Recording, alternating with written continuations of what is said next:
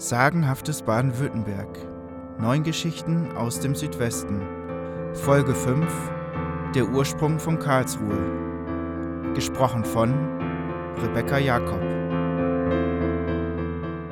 Jedes Schulkind in Deutschland lernt den Merksatz 753 Rom schlüpft aus dem Ei und die Sage um die Zwillinge Romulus und Remus. Solche Geschichten über Städtegründungen gibt es auch in Baden-Württemberg zuhauf etwa über die Ursprünge der zweitgrößten Stadt des Landes, Karlsruhe.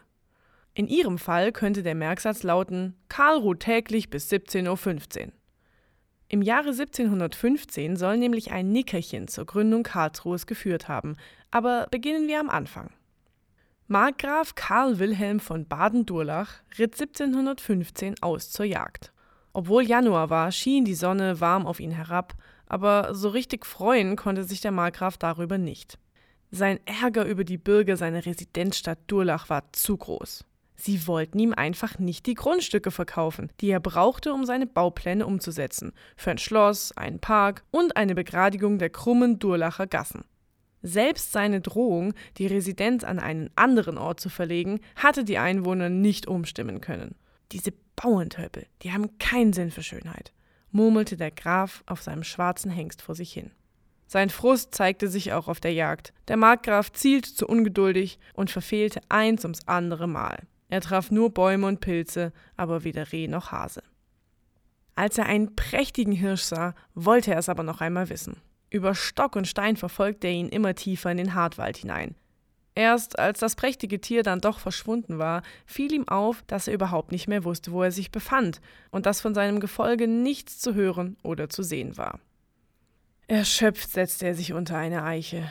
Oh, eine kleine Pause wird mir gut tun, murmelte er noch und schlief ein. Im Traum flog er wie ein Vogel über eine Stadt. Keine einzige krumme Straße war da zu sehen. Alles war wohlgeordnet und erinnerte ihn an die Form des Fächers der schönen Unbekannten auf dem letzten Festball. Wie herrlich, dachte der Markgraf im Traum.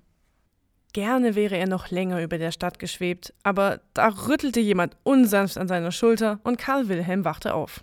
Sein Gefolge hatte ihn gefunden. Die Sonne war bereits tief gesunken. Glaubt mir, meine Freunde, so gut geruht habe ich noch nie, sagte der Markgraf. Daher sollen mir die Durlacher von jetzt an gestohlen bleiben. Ich baue meine neue Residenzstadt genau hier und in Gedenken an diesen Tag soll sie Karlsruhe heißen. Und so geschah es, und Karlsruhe, die geträumte Fächerstadt, wurde Wirklichkeit.